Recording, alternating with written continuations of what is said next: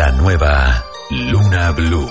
Ahora mismo abrimos la puerta al misterio. Periodismo de misterio en la radio colombiana. Pero no solamente nos rodea, está dentro de cada uno de nosotros. Con Joana Arenas, periodista. Lo único que se atrevieron a decir era que tenían que seguir investigando pero que no sabían explicar este fenómeno. Esteban Cruz, antropólogo. El bracamonte es una criatura oscura, una de las criaturas más oscuras de todos nuestros mitos, más oscura que la madre monte, más oscura que el silbón, más oscura que la mano perdida. Dirigida por Juan Jesús Vallejo, periodista y escritor que recorrió los cinco continentes. Pensamos que la crueldad es cosa de otros. Una visión del mundo a través de la curiosidad, con un equipo de investigadores que les acercará hasta la inquietante realidad de lo desconocido. Periodismo de misterio en la radio de Colombia. Luna Blue, por Blue Radio.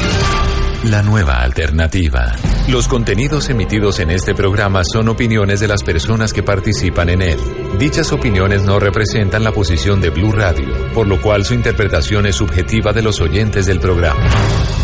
El hombre camina por un mundo repleto de misterios. En este mundo se producen acontecimientos desconcertantes. Extraños seres aparecen hace miles de años en pinturas rupestres. Sorprendente imagen muestra incluso un aparato brillante que se mueve en el cielo. Enormes ciudades subterráneas de arquitectos desconocidos como las que hay en Oriente Medio. En tierra le ordenaron que nunca dijera nada sobre lo que había visto. Un sinfín de pruebas que hacen que nuestra vida se convierta en un viaje hacia lo desconocido. fantasmagórica de un espíritu mirando su propio cadáver. Blue Radio abre un espacio para la investigación de fenómenos sobrenaturales. Uno de los astronautas se acercó al cráter y dijo, ya están ahí. Para que repasemos los hechos más insólitos de la historia, para que nos adentremos en las nuevas fronteras de la ciencia. Formado por un equipo de periodistas que les llevará hasta lo inexplicable. Luna Blue, periodismo de misterio en la radio colombiana. Luna Blue, por Blue Radio la nueva alternativa.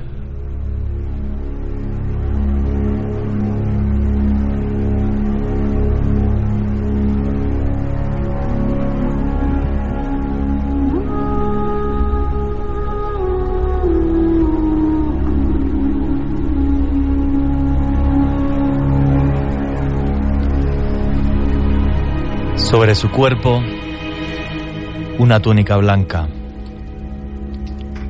en su pecho, una enorme cruz roja. Vestían como guerreros, con cota de malla, acorazados, con grandes escudos, y tal y como los he descrito, el viento en su rostro en gigantescas naves que cruzaban el mar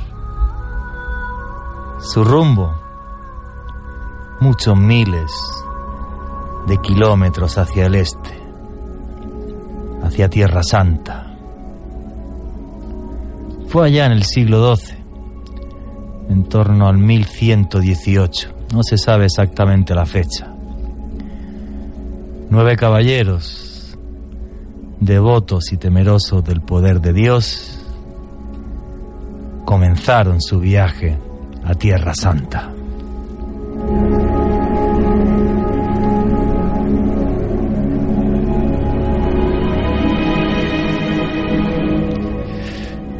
En Jerusalén le recibieron las máximas autoridades.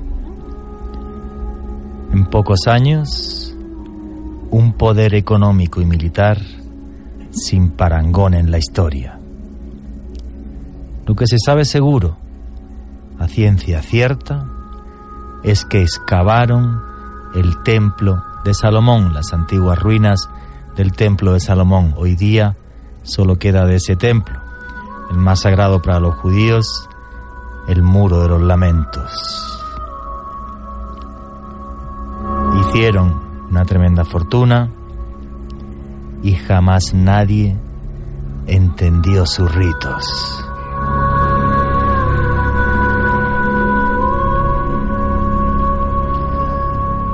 Guardaban una misteriosa caravera de plata, exhibida en alguna de las catedrales más importantes de Europa. Nadie sabe a quien pertenecía. Su testamento, su legado, se puede leer en piedra en la capilla de Roslin para aquellos que entiendan. Decían las leyendas que bajo la capilla de Roslin en Escocia había una bóveda, había túneles. Año 2010, universidades británicas, gracias al georradar, demostraron que la leyenda era cierta. Para muchos en la bóveda está alguno de los últimos condes de Roslin, los Sinclair. Pero lo cierto es que nadie lo ha visto. No sé qué opinan ustedes. A mí me gustan mucho las leyendas. Y sueño con que algún día, ojalá, pudiera ver esa bóveda. Les estoy hablando de los caballeros templarios, una de las sociedades secretas más importantes de la historia. El mundo no les entendió. No sabemos por qué les temieron. El caso es que su último gran maestre, Jacques de Molay, fue quemado en París hace siglos. Pero el fuego no puede con el poder de las leyendas, porque éstas traspasan el tiempo. Qué error tan terrible y tan humano es no respetar las ideas de los demás. Se ha repetido una y otra vez a lo largo de la historia. Hoy les vamos a hablar de sociedades secretas. Tenemos aquí a dos personas, uno pertenece a la masonería, otro a un grupo, luego lo conocerán, que se llama Telema, y ya verán que no se comen a nadie. Aunque a lo mejor un día su historia se acaba convirtiendo en leyenda. Buenas noches, lunáticos. Mi nombre es Juan Jesús Vallejo. Los que me queráis seguir en redes, eh, mi Twitter es arroba Juan. Vallejo, el Twitter de este programa es arroba Luna Radio. En mi Twitter, arroba Juan. Vallejo, eh, podréis ver ya algunas fotografías, por ejemplo, de esos crípticos y maravillosos relieves de la capilla de Roslin en Escocia. Luego os hablaremos un poquito más, si queréis, sobre los templarios, aunque tenemos esta noche mucha información. Se abre ya la puerta del misterio en Bogotá, en Barranquilla, en Neiva, en Villavicencio, en Cartagena, en Cali, en el eje cafetero, en Medellín, en Boyacá, en el norte del valle, en una noche como tantas otras aquí en este programa Luna Blue Mágica, un programa de periodismo de misterio en la radio colombiana, un programa donde todas las ideas, absolutamente todas, mientras sea para respetarnos unos a otros, son bienvenidas. Todas las preguntas que tengáis para la gente que está aquí en el estudio, que saben de sociedades secretas mucho más que yo, con el numeral Luna Blue, repito, numeral Luna Blue, porque si no, no podemos ver vuestras preguntas. Antes de comenzar el programa, quiero darle un saludo muy afectuoso a dos lunáticos. Y es que mm, la verdad que cada día me, asombro más con el público tan maravilloso que tenemos y me encanta además cuando la gente me dice que oye el programa para aprender. Pues me ha mandado una carta un señor que firma como Alonso Quijano, no, no quiere dar su nombre. Me dice que, que, bueno, pues que es una persona mayor, ya de la tercera edad, y que, eh, bueno, pues que muchas veces querría preguntar y que por qué no abrimos un teléfono. Mm, Alonso, muchísimas gracias, de verdad. No puedo abrir el teléfono porque entonces interrumpiría el programa cada dos por tres y no tengo la capacidad de, de adivinar qué tipo de preguntas van a ser. Entonces me rompen el hilo narrativo. Esa es la, la realidad. De todas formas, como a partir de la semana que viene todos los días va a haber un pro, una promo del programa, cualquier pregunta que tenga usted, de verdad, en el, en el mail del programa y también todos los lunáticos, preguntas o sugerencias. El mail es lunablue arroba bluradio.com. Repito, lunablue arroba bluradio.com. Usted puede escuchar en el en, si escucha Blue Radio las promos del programa, pues por ejemplo mañana el programa va sobre monstruos marinos y sobre además el monstruo también del lago de Tota. cualquier pregunta en lunablu.com. Y también le quiero dar un fuerte abrazo a una chica que me ha escrito unos Twitter hace un ratito, que se llama Camila Salcedo. Me dice que acaba de comprar unos auriculares que le han costado 1.200 pesos para poder escuchar Luna Blue y tiene 16 años.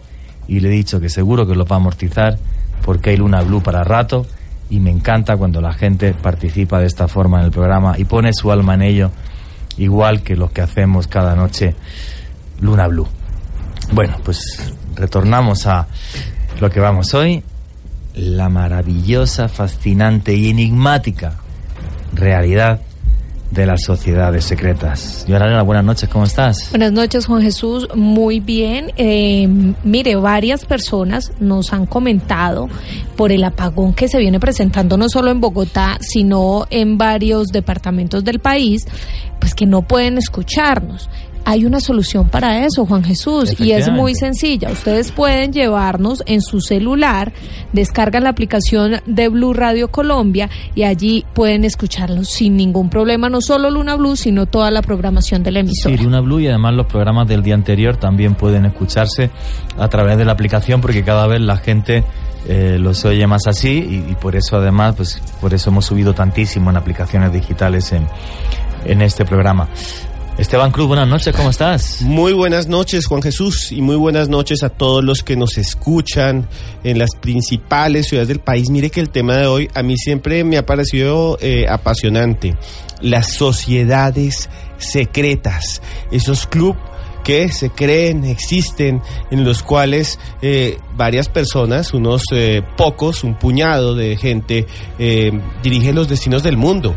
Y hay muchos nombres. El Club Bilderberg, por ejemplo, que salió hace unos años a la palestra pública, a la prensa, otros más que han, existido durante mucho tiempo, el Priorato de Sion y otros, escuchen Blunáticos, eh, que ni siquiera sabremos porque son tan secretos que no podemos mencionarlos. Si usted conoce de grupos que nosotros no hemos mencionado y que no van a mencionar nuestros invitados, por favor con el numeral Luna Blue, cuéntenos cuáles son las sociedades secretas que ustedes conocen, con el numeral Luna Blue. Y hay que decir que sociedades secretas hay muchas, algunas con intenciones que no sabemos, bueno, todas con intenciones que no sabemos hacia dónde van, por eso son sociedades secretas, porque es secreto lo que sucede dentro de ellas. No porque si fueran súper secretas, súper secretas, como las que dice Esteban, no sabríamos ni mencionarlas.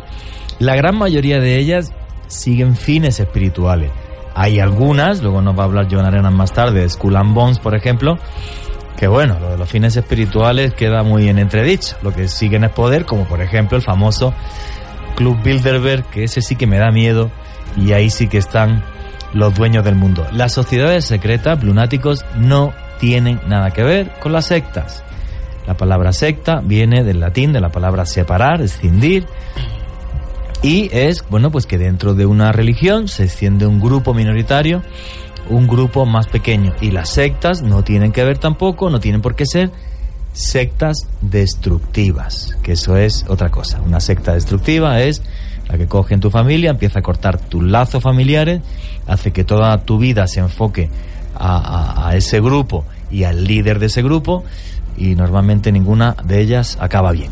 Esto es otra cosa, sociedades secretas, que la verdad que a mí es un tema que me fascinan porque algunas, además de ellas, hunden sus orígenes, sus raíces en lo más profundo y misterioso de la historia, como por ejemplo es la masonería. Y aquí tenemos esta noche a Hernán Bueno, que es profesor de filosofía de la Universidad del Rosario, que pertenece a la masonería y que tiene un libro magnífico, por cierto, sobre, sobre masonería. Buenas noches, eh, Hernán. Bueno, ¿cómo está usted y cuál es su libro? Muy, su libro. Muy buenas noches, Juan Jesús, y a toda la mesa de trabajo. Muchas gracias por la invitación.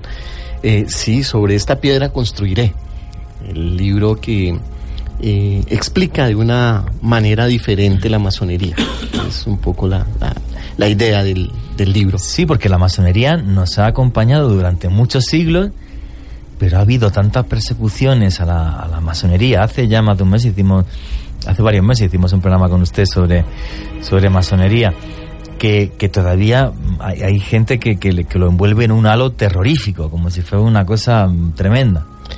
Y precisamente tiene una explicación política al asunto y a propósito del tema de hoy que es mm, sobre eh, ese hermetismo, sobre esas sociedades secretas, por lo general mal, mal vistas, mal vistas, porque tuvieron que ser secretas justamente bajo una inquietud puramente política que reñía incluso con eh, el status quo del momento y con situaciones eh, eh, religiosas que eran institucionales en ese instante y que si no se manejaban con ese discretismo o secretismo, pues muy seguramente no tendríamos ni siquiera historia de ellas. Claro, porque la masonería nace en la Edad Media, justo en un momento, además, que estamos en el Renacimiento, se crea una nueva, una nueva clase social, la burguesía, y claro, tenían el conocimiento, tenían dinero, pero no podían poner sus ideas encima de la mesa porque acababan en la hoguera. Acababan en la hoguera. Efectivamente, entonces es muy normal que crearan la masonería y además muchos mensajes de esa masonería escritos en piedra desde hace muchísimos siglos. Eh, Se, se nutre precisamente, a- a- pone sus raíces muy profundas en la historia. Me encantaría ir con usted a la capilla de Rosling. Ah, fabuloso. Me encantaría en Escocia. ¿Por qué tiene tal importancia la capilla de Rosling? Porque cuando se apresa a Jacques de Molay, el último gran maestre de- del temple, después de un famoso juicio, y hace años apareció además donde se plasmó ese juicio, que es en un códice, el códice de Chinon, eh, lo que sí está demostrado es que hay un grupo de caballeros del temple que salen desde el puerto de La Rochelle, tuvieron una parada seguro en el puerto portugués de Tomar, donde hay todavía los restos de, un enclave templario fabuloso, enorme, yo estaba allí, es una maravilla, y desde ahí fueron hasta Escocia y la familia Sinclair es quien, eh, digamos, acoge a estos últimos templarios y pues echa con todo el misterio ese testamento de la orden del temple. Por eso hay gente que piensa que lo que está debajo de la capilla de Rosling es el tesoro de los templarios. Yo no opino eso, luego podemos hablar de esto Mm. si queréis. Lo que sí es cierto es que en esa capilla se dejó escrito en piedra el último testamento de los templarios. Por eso aparece en películas como El Código da Vinci Y en tantísimos sitios, porque realmente es un lugar que históricamente está súper demostrado que es donde los templarios escriben su última, su última palabra en piedra. Y además en el año 2010, con la noticia de que efectivamente sí o sí hay una bóveda debajo de, de la capilla, pues muchísimo más misterio todavía. Bueno, pues esta noche, además de Hernán Bueno, tenemos también aquí con nosotros a Alejandra Potes, que es estudiante de licenciatura en Ciencias Sociales y que pertenece a otra orden, a otra sociedad secreta, que sería Telema. Buenas noches, Alejandra, ¿cómo estás? Buenas noches a toda la mesa de trabajo. Eh, me encuentro muy bien y muchas gracias por esta invitación. Oye, ¿qué es Telema para que los lunáticos nos entiendan? Eh, bueno, Telema precisamente es una corriente filosófica y esotérica que se basa en la preparación e iniciación de todos sus adeptos en la ruta de lo que consideramos como la verdadera voluntad. Me lo has dicho como Wikipedia, pero super- como, como súper perfecto. Voy, voy- a intentar explicar a los lunáticos un poco esto, ¿vale? Eh, una corriente filosófica y esotérica. ¿Qué es el esoterismo? Que es una pregunta y una cosa que me pone, me, me, me, me pone muy, muy, me, me enfada mucho, ¿no? Cuando me dicen, tú te dedicas al esoterismo. No, yo soy periodista. No me dedico al esoterismo, ¿vale? ¿Qué es el esoterismo? Ustedes cuando van el domingo a misa, hay un señor que es el sacerdote y de repente coge una copa, la levanta, dice unas palabras y dice, esto es el cuerpo y la sangre de Cristo. Todas las religiones y las religiones antiguas más todavía tienen una parte esotérica. ¿Qué es lo que dice el diccionario de la Real Academia de la Lengua Española? Esoterismo es el conocimiento oculto de las cosas. El sacerdote dice unas palabras y obra un milagro que es el de la transmutación. Convierte simbólicamente el vino y el pan en el cuerpo y en la sangre de Cristo. Eso es el esoterismo. Un santero llega, dice unas palabras, hace unos símbolos con pemba en el suelo, invoca unos espíritus y de repente entra en trance porque dentro de él acaba de entrar el espíritu de un antepasado, de un ancestro, de un ancestro. Eso es esoterismo. Tiene un componente mágico enorme. ¿Y a ti? ¿Por qué te atrayó tanto la magia con lo joven que eres y, y cómo te metiste de repente en este mundo y cómo fuiste descubriendo ese tipo de historias? Eh, bueno, pues eh, realmente esto es un camino en donde uno muchas veces es elegido de acuerdo a mi historia de vida y pues a ciertas complicaciones que yo tuve con el catolicismo, yo soy bautizada por la iglesia apostólica y la católica. Yo soy bautizada dos veces y yo era súper entregada a la, a la iglesia católica, incluso participaba en el coro de la iglesia, o sea, súper metida en todo.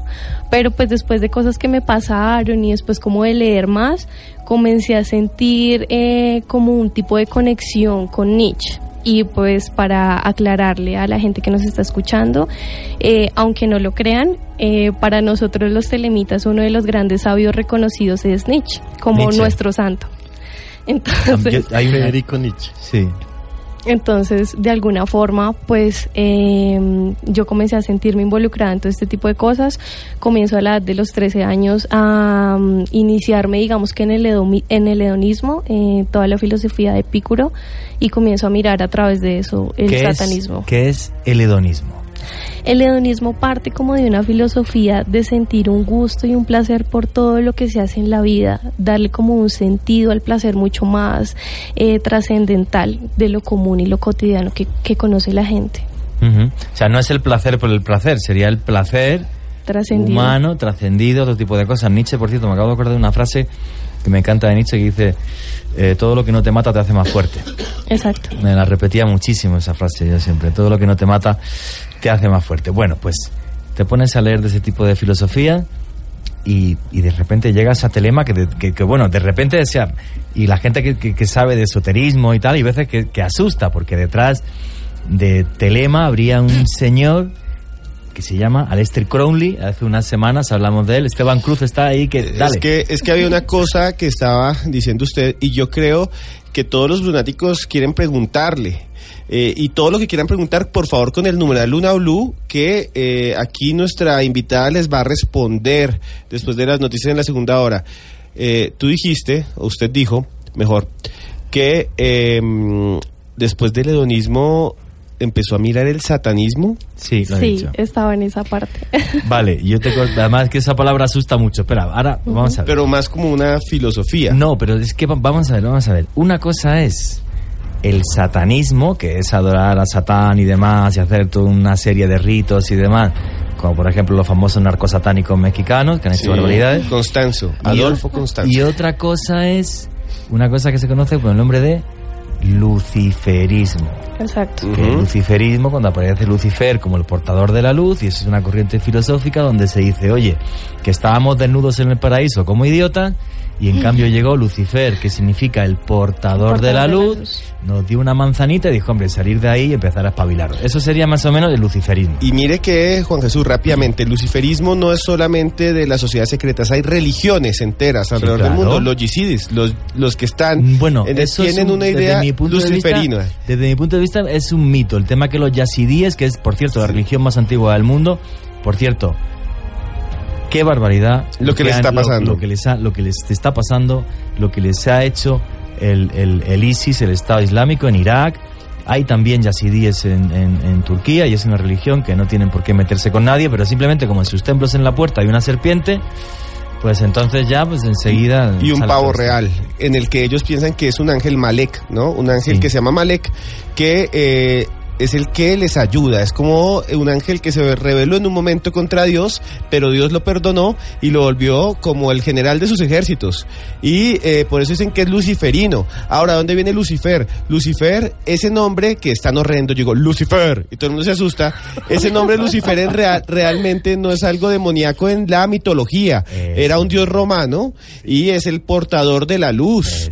Y eh, me va a corregir, eh, voy a hacer un cambio aquí rápido. El maestro Hernán bueno que es masón, que en la masonería también se habla de recibir la luz todo el tiempo, desde el, el, rito iniciático, pues precisamente es un poco eh, morir y renacer a la luz. Es que te entregan la luz. Es eh, uno de los viajes precisamente que uno hace en el proceso inicial. en la antigüedad existían las plutonías, las puertas del infierno, del infierno donde uno iba a morir y renacer espiritualmente Claro. para convertirse en otra persona. Oye, genial todas las actuaciones que habéis hecho, porque es que eh, nuestra amiga Alejandra Potes dijo la palabra satanismo y entonces fue como me saltaron todas las alarmas aquí en el estudio. Yo ca- casi me crece, casi me crece, casi, me, casi me crece el pelo. Bueno, terrible esto. Entonces, bueno, pues bueno, cuéntanos, llegas a leer del satanismo y demás, y del luciferismo, me imagino, más que satanismo, y qué te sigue atrayendo de ese tipo de filosofías y demás. Eh, bueno, hago una aclaración. Yo era satanista hedonista. Ah, bueno. Lo que pasa es que el satanismo tiene varias ramas, que está el avellano, el hedonismo y, y así sucesivamente. Eh, ya después sí concreto a la edad de 15 años eh, un acercamiento con una persona de la OTO y ya comienzo a trabajar en Telema. ¿Qué es la OTO? La OTO es la Orden de los Templarios de Oriente. Es una orden que se dedica, en sus inicios comenzó a trabajar con francmasonería y pues a seguir obviamente la corriente de los templarios, pero ya después con el ingreso de Alistair Crowley eh, se comenzó a manejar la ley de Telemo. ¿Y qué es la ley? Bueno, primero, ¿por qué to- todo, todas las sociedades secretas acaban hablando de templarios? Es un tema que me fascina. Además, no hemos hablado todavía mucho de templarios, podemos seguir hablando. Hernán, ¿se habla también de los templarios en la masonería? Porque, tú- claro, todo el mundo dice Claro. que, que realmente el origen de la masonería está en los templarios y la, la francmasonería estaría en los templarios. Uno de los orígenes precisamente que se, se, se sitúa de la masonería es, está en, en lo que leías eh, en, en esa introducción bellísima, por cierto, que hacías en la entrada, ¿no? Y eh, a propósito del viernes 13, que hace referencia a ello, el día en que prendieron fuego a los últimos eh, templarios. Qué triste. Y eh, era una, los templarios, quizá en su estructura, eh, generaron toda una dinámica de ayuda mutua y toda una dinámica de signos, de símbolos, tanto espirituales como, como eh, esencialmente materiales, llamémoslo así, que la masonería definitivamente se nutre allí, parece. Tan material y claro que el escudo de la Orden del Temple son dos caballeros encima de un mismo caballo, de un mismo equino, que es el simbolismo de la hermandad, La hermandad. de que todos nos ayudamos. Sobre esto hay muchos mitos, porque claro, o sea, lo que está clarísimo es que los templarios eran, yo creo que fueron casi que, que primer- los primeros librepensadores, quizás incluso antes que los masones, Sí. en el sentido de que ellos cuando van a Oriente Medio, tremendo enigma, tremendo enigma, porque además en 1925 se descubrió cuando se, se hicieron la- la- las primeras excavaciones en el siglo XX en el Templo de Salomón que había objetos templarios, o sea, excavaron, excavaron el templo sí o sí. El Templum Domine, que era su lugar principal de adoración, la actual mezquita de Al-Aqsa hoy día, está justo encima eh, de la piedra en la que Abraham perdonó a su hijo Isaac, que además marca una fiesta que es la de Yom Kippur. Lo voy a explicar muy sencillo. Hace miles de años había un señor que se llamaba Abraham y entonces de repente le dice Dios, oye, pues como prueba de fe tienes que matar a tu hijo, a tu hijo Isaac. Y entonces, pues em, cuando iba a matar a Isaac, apareció un ángel y le dijo, era una prueba de fe, coge ese cordero que te he dejado en ese zarzal y mm, mátalo encima de esa piedra y haz todos los años esto para sellar el pacto de, Dios con tu pueblo, con el pueblo de Israel, con los judíos, en la actual fiesta del Yom Kippur. Por eso el templo de Salomón está en esa piedrecita, que hoy en día está en la mezquita de Al-Aqsa, porque Mahoma tuvo una revelación y dice que de ahí subió al cielo, por eso todos los conflictos en Oriente Medio, y ese montecito que es tan pequeño que ni se ve, porque la muralla lo tapa, se llama el monte Moriah, el lugar más sagrado de la tierra, porque es sagrado para cristianos, musulmanes y judíos. Por eso el conflicto en Oriente Medio va a ser muy complejo porque nadie va a querer soltar Jerusalén y el monte Moriah. Bueno, pues lo que está clarísimo es que los templarios excavan ahí, de eso no hay duda arqueológica eh, ninguna, que cuando están en Oriente Medio hablan con sumnitas musulmanes, con chiitas y hasta tienen relación con los hashashin, con los famosos asesinos, los comedores los de hashish. Efectivamente, el otro día hicimos un programa y estuvimos hablando de ellos. eh, y se empapan de diferentes corrientes filosóficas eh, que, en la- que hay que pensar también que en aquella época, el siglo X en concreto, la única luz que quedó en el mundo eh, fue en Bagdad, eh, en Córdoba y en Isfahán, en tres lugares muy claves que si se hubieran destruido en ese siglo X, bueno, ni los textos de Aristóteles, la medicina moderna gracias a Avicena y luego gracias a Averroes, todo fue ahí. Entonces los templarios, está claro que eh, se empapan mucho de ahí, adquieren un poder económico tremendo y sus ritos son tremendamente crípticos, que además no están descritos en ningún texto, no sabemos cómo eran. Es extrañísimo, por ejemplo, alguna crónica que dice que en París se les veía con esa calavera envuelta en plata. Por eso hay muchos que piensan que sabían eh, algún secreto en torno a la, descendencia de Cristo o algo así, cosa que nunca se demostró, aunque sí es cierto que en Francia estaría lo que sería la- el cráneo y el, el cuerpo, además, de, de los restos de María Magdalena. Eh, toda una historia fascinante que ha, que ha dado pie a, a- a- a libros, películas que además a mí me fascinan y además es como el origen de todas las sociedades secretas, porque, porque hasta, hasta tú me estás comentando, Alejandra, que también se habla de los templarios en Telema. ¿Qué dicen en Telema de los templarios, por curiosidad?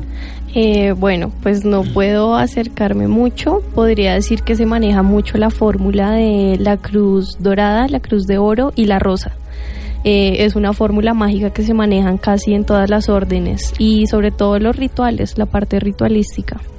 O sea, a ti lo que te atrajo de el primero el, sería el satanismo, el satanismo hedonista, has dicho, y luego eh, Telema es que le da a tu vida toda una vertiente mágica. Sí, exacto. Eh, como que uno comienza a recordar en ese proceso y como comienza a entender que hay conexiones que no son tan eh, dadas por la casualidad, sino que existe incluso una palabra que utilizan muchos psicólogos, eh, que es la sincronicidad. Entonces comencé a entender toda esa cuestión y, y de por sí que comencé a dejarme llevar y a sentir pues obviamente como, como ese leve llamado de mi verdadera voluntad y como que uno se siente bien y sabe que, que las cosas las está haciendo como deben ser. Yo le tengo una pregunta y es la siguiente. Eh, usted dice que hay un momento en que se le acercó alguien de la Orden de los Templarios Orientales. ¿En Colombia existe la Orden de los Templarios Orientales en este país? Eh, como tal, eh, la carta patente ya venció. Se trajo la carta patente, que es una carta que se expide en Estados Unidos y que da como la concesión eh, para Latinoamérica para que puedan crear como la OTO, para que puedan iniciar personas. Oye, entonces, perdona, estábamos, aparte de tu, tu- tu camino personal, que nos lo, lo, has resumido genial, estábamos en, eh, estábamos en Aleister Crowley y la Otto. ¿Quién es Aleister Crowley y qué es la Otto? Eh, bueno, pues Alistair Crowley es un personaje, lo denominamos el profeta, porque a partir de la recolección que él tuvo de las, de las sagradas escrituras de la ley de Telema, eh, se cerró el eón de Osiris, el león patriarcal, por decirlo así, y entramos al nuevo eón que es el león de Horus.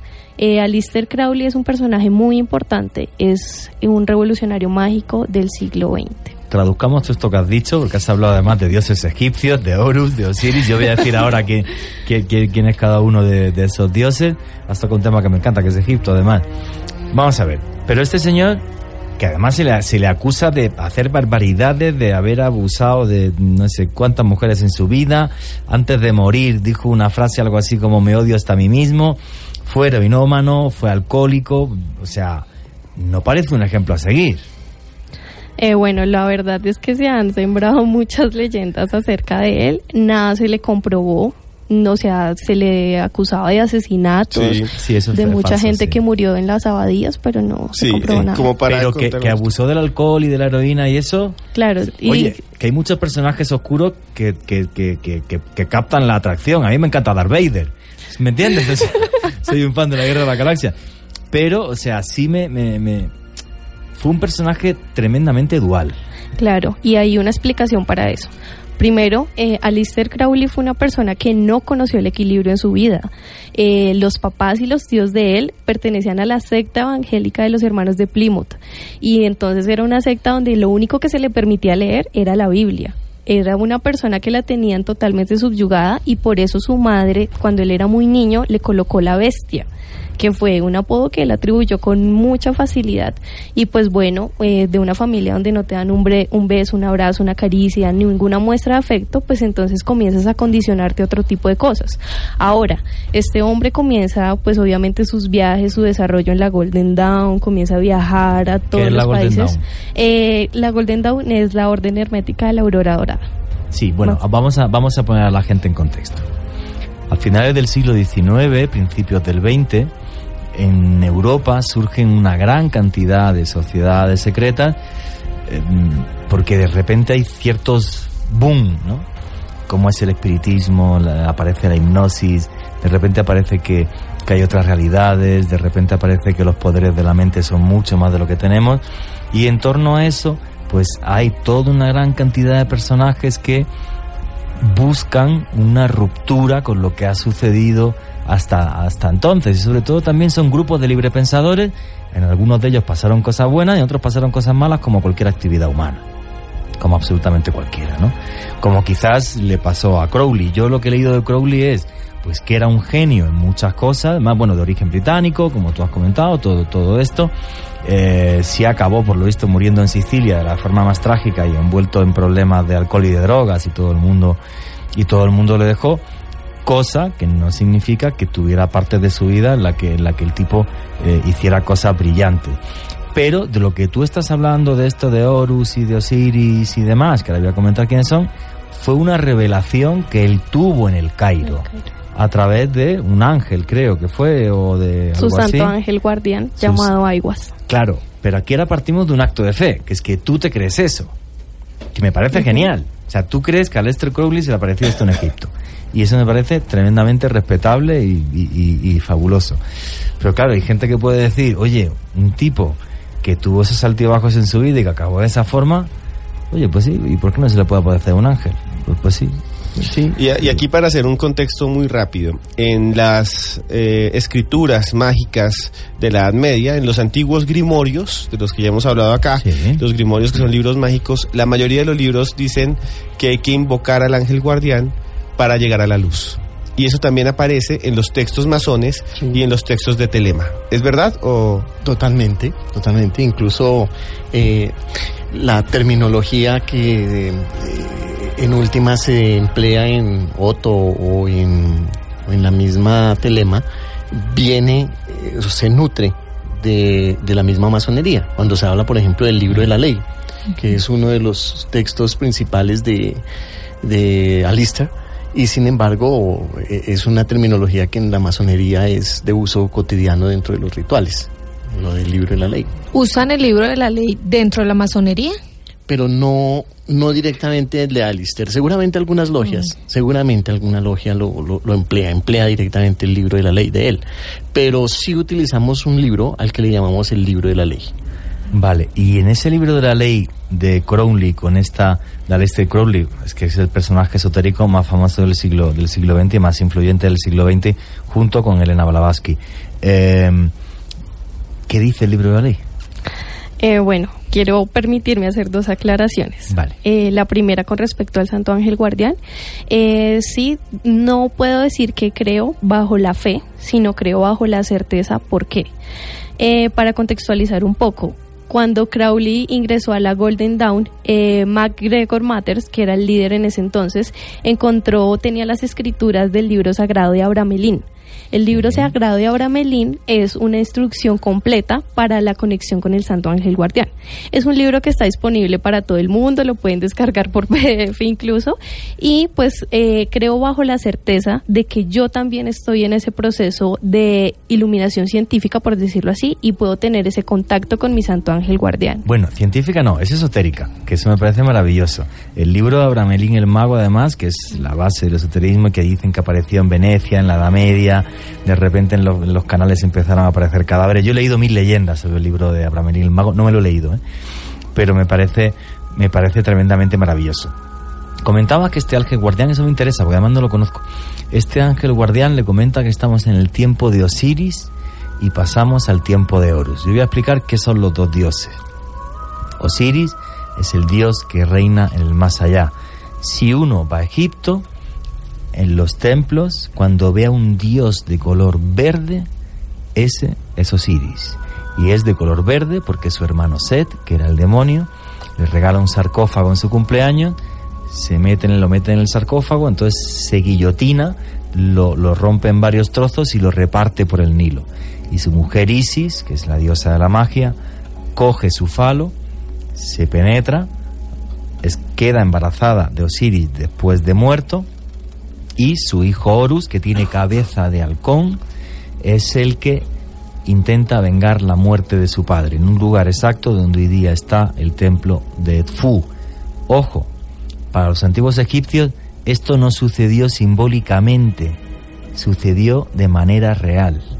Y además, hasta el templo, que está reconstruido por los Ptolomeos, yo he estado en él infinidad de veces, por cierto es un templo que me fascina, es el lugar exacto, hicieron el templo en el lugar exacto donde la batalla de Horus con Set se dio y hay un momento de esa batalla en la que Horus tiene una lanza y, eh, perdón, Set con una lanza le arranca un ojo a Horus. Horus se pone otra vez el ojo y es capaz de vencer al mal, de vencer a Set, pero cuando lo va a matar, se abre el cielo y Amun-Ra, el dios Sol, le dice, no pueden matarlo porque si no los hombres no diferenciarán lo malo de lo bueno. Por eso, uno de los amuletos más importantes en el antiguo Egipto, y lo explico porque estoy harto de ver que venden los amuletos egipcios y dicen cada estupidez, con perdón. El ojo de Horus tiene una lágrima. Sí. Es la lágrima de esa batalla. Cuando él se pone el ojo, obviamente el ojo le llora. Y lo que simboliza es que todo en la vida te cuesta a cambio un esfuerzo. Nada es gratuito en la vida, pero con tesón se puede conseguir absolutamente todo. Y es además un símbolo de protección contra el mal porque Horus venció al demonio y además por eso se ponía, por ejemplo, en barcos y demás. Tú eh, expresabas algo muy bello y es ocurrió realmente. Sí, sí, para, y los, se dio ahí. para los egipcios sí.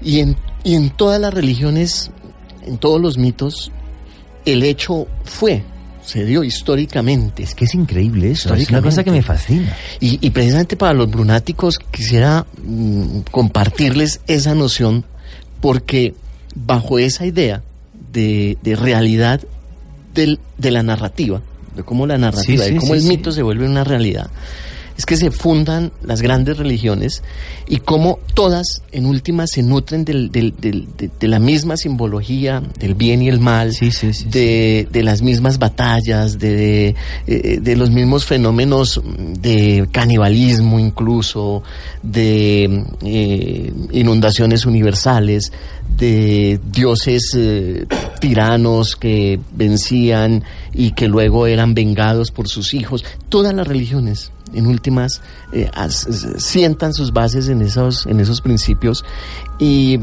y- y me parece especialmente relevante en este momento porque eh, el misterio humano siempre nos acompañará precisamente bajo el velo de qué es lo real, qué es lo simbólico, qué es la ficción. Y detrás de todo eso hay algo muchísimo más importante, queridos oyentes, y es respetar la creencia del otro. Sí, señor. Las ideas de los demás. Yo no sé si algún día, por ejemplo, lo que, lo que estaba comentando Alejandra, me creeré que ese ángel se le apareció o no a Crowley. Ahora, me interesa muchísimo conocer la historia de lo que le dijo el ángel. Pues yo no soy, yo no sé quién para decir si eso fue o no fue. Máxime por mi vida y a lo que me dedico, ¿no? Y, me encanta respetar, obviamente, la- la- las ideas de, los demás, porque yo, más, lo he dicho mil veces, yo soy profundamente agnóstico en el sentido de que estoy convencidísimo de que existen cosas por encima de nosotros que yo no entiendo. Algunos la llaman Dios. Yo digo que es uno o varios, ni siquiera lo sé si es Dios, si es un Dios o si son o si son varios dioses, porque esto es tan complejo que hay veces que si no desde el punto del politeísmo casi que no lo que no lo entiendo.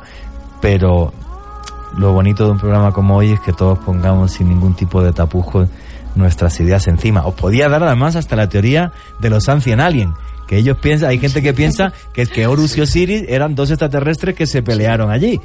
Y también me parece bien, ¿no? Yo, o sea, no voy a decir ni que sí ni que no. Yo no estuve ya hace miles de años en aquel maravilloso desierto para saber qué pasó. Lo que sí es precioso de ese templo, del templo de Horus, Cuando tú estás en, en la puerta, los antiguos egipcios no le llamaban el templo de Horus, se le llama así ahora por el turismo. Ujú. Le llamaban Duatemba, que significa el espejo del alma. Cuando tú estás en la puerta del templo, si te, si te paras un poquito antes, a unos 50 60 metros, que ves bien la fachada, además es un templo muy bien conservado, eh, si tú pones una línea vertical justo en el centro de, de- de la, de la fachada, es un espejo. La parte derecha se refleja exactamente igual en la izquierda. Es lo que decía de los legados en piedra y por eso me encantaría ir con Hernán a Roslin porque él conoce mucho más de, de ese mundo medieval que yo. Eh, y realmente es un templo en el que tú entras y hay muy poca luz, es casi todo es oscuridad y muy pocos puntos de luz porque es un templo donde la gente iba eh, para enfrentarse a sí mismo, a tus propios miedos. Por eso es el espejo del alma. O sea, los demonios siempre están en tu interior, ¿no? Eso que les he contado, lunáticos, es el esoterismo. No es narrar o más. O sea, si tú vas con un iniciado a Egipto, como en mi caso, pues te puedo explicar templo a templo cada una de las cosas. Eso es esoterismo, no tiene más no tiene más, más ciencia que eso y, y me encanta estar con tantísimos conocedores del esoterismo hoy. Tenemos por la segunda hora muchísimas más cosas. Primero, que Alejandra Potter nos acaba de, nos acaba de contar qué le pasó a Lester Crowley y el Cairo. Y además de eso nos van a contar alguna sociedad secreta un poco más oscura como es Skull and Bones y hasta incluso también Esteban Cruz nos va a hablar de la iglesia de Satán y un personaje que me parece súper curioso que es Anton Standor Lavey. Pues que sepáis que me encanta hacer programas como el, como el de hoy, en el que todos aprendemos, desde el respeto, desde la admiración hacia el conocimiento de los demás, que es la forma en la que el mundo debe de caminar, que me encanta hacer programas de misterio y esoterismo, que me encanta que los lunáticos tengan revolucionado ahora mismo el Twitter y seguimos ya mismo, bien las noticias, esto es Luna Blue.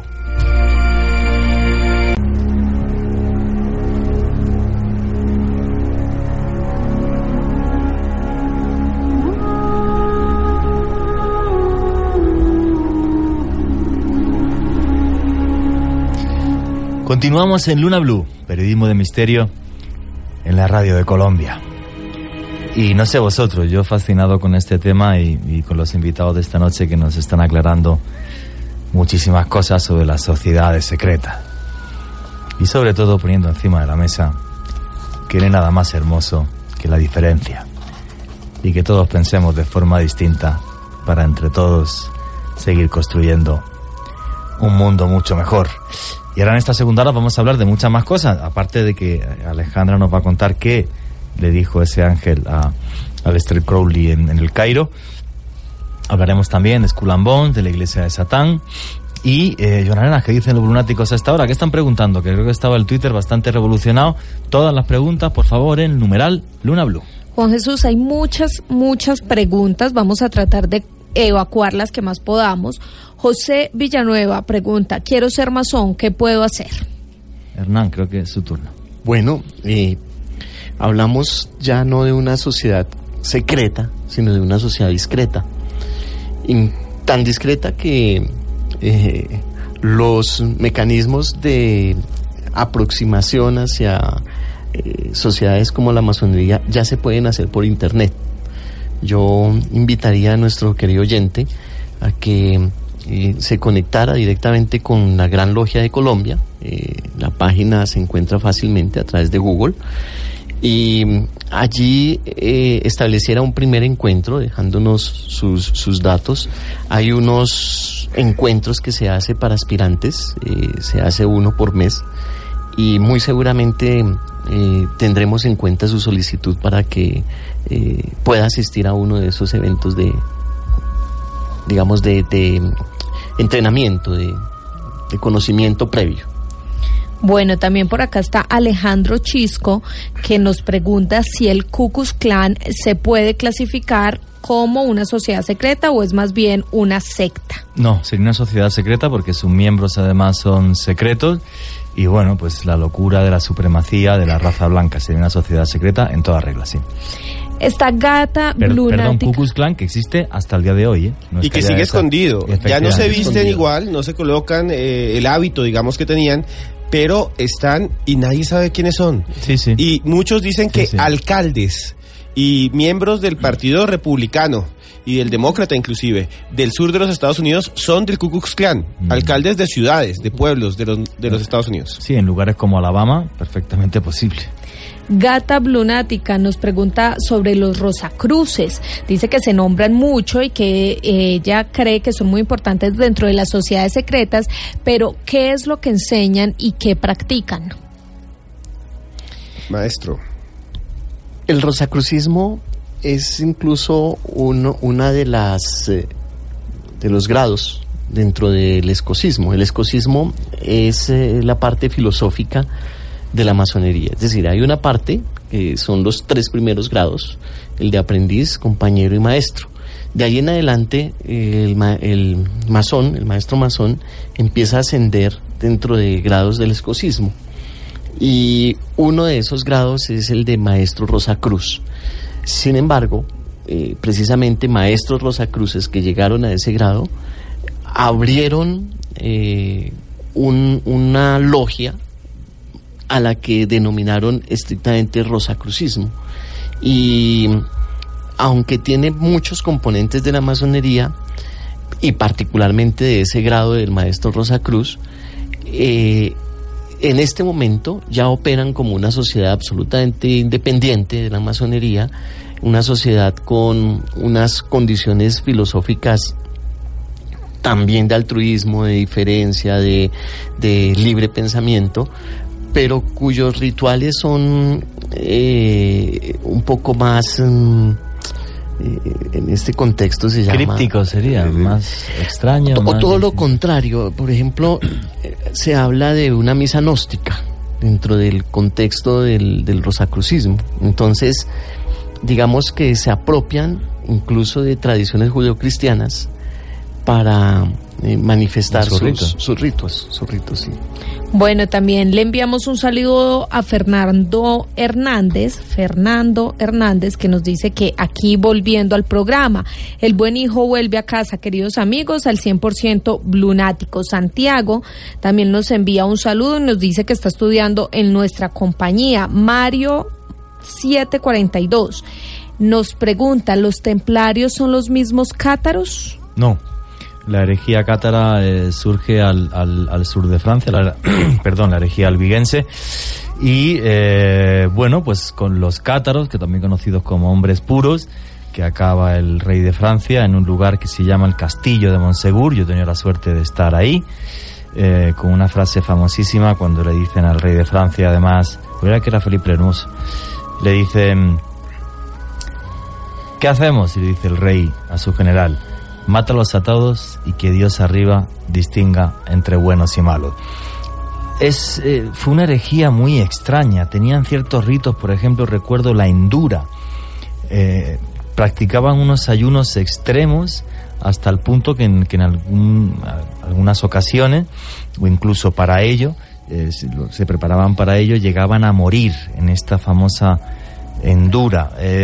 Vivían en una extrema pobreza, una, eran extremadamente eh, eh, pobres y, ¿cómo digo la palabra? Em, austeros, perdón.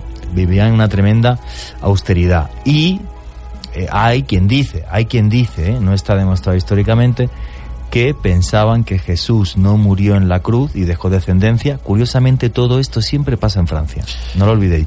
Y porque no eh, adoraban la cruz.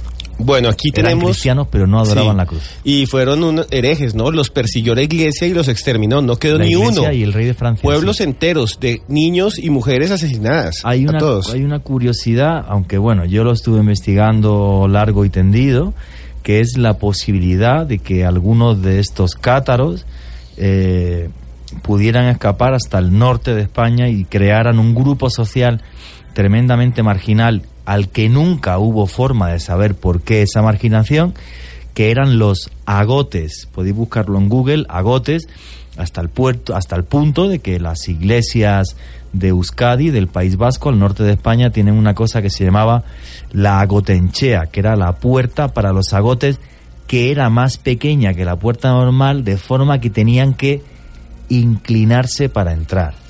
Entonces hay gente que defiende que eran descendientes de cátaros porque al ir todos los domingos a misa tenían que inclinarse más que el resto, como diciendo nos equivocamos y ahora adoramos a través de la fecha. No está demostrado, hay grandes, eh, bueno, eh, grandes investigadores y, y, grandes eruditos que sí defienden esto, eh, pero lo cierto es que, bueno, además aquella famosa noche, última noche de, del castillo de Monsegur, escaparon cuatro que encendieron un fuego en un lugar que se llama el Monte Vidorta, diciendo que se habían llevado el gran tesoro de los cátaros, que es lo que Otto Rahn, uno de los grandes líderes, no líderes, sino uno de los grandes intelectuales que Hitler, eh, Adolf Hitler contrató, estaba convencido de que ellos estaban en posesión del Santo Grial, la copa con la que José de Arimatea recogió la sangre de Cristo.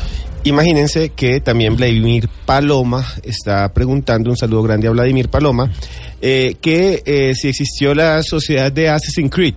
Ese es un videojuego, eh, no como tal, pero el videojuego sí está lleno de imágenes de templarios, hay que rescatar, eh, yo me terminé dos, entonces sí, hay un montón de cosas históricas ahí eh, de sociedades secretas. Y una pregunta Por- que le están perdón, dando... Porque había una sociedad secreta que era los asesinos, Claro. los hashashin, los comedores de cachis. Exacto, y así aparece eh, pues en el videojuego. Una pregunta que le están eh, pidiendo Carla Escobar. Sigan haciendo sus preguntas, por favor, con el numeral Luna Blue.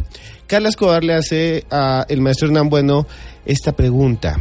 Quiero saber si la masonería o que tiene que ver con el rosacrucismo, ya la respondió, pero este, ¿por qué las dos llegan hasta el grado 33? Y esta historia me recuerda a esta pregunta de Carla Escobar, me recuerda que aquí hemos tenido eh, otras personas que dicen que los masones tienen 33 grados por los 33 años de Jesús. ¿Eso es verdad o es un invento?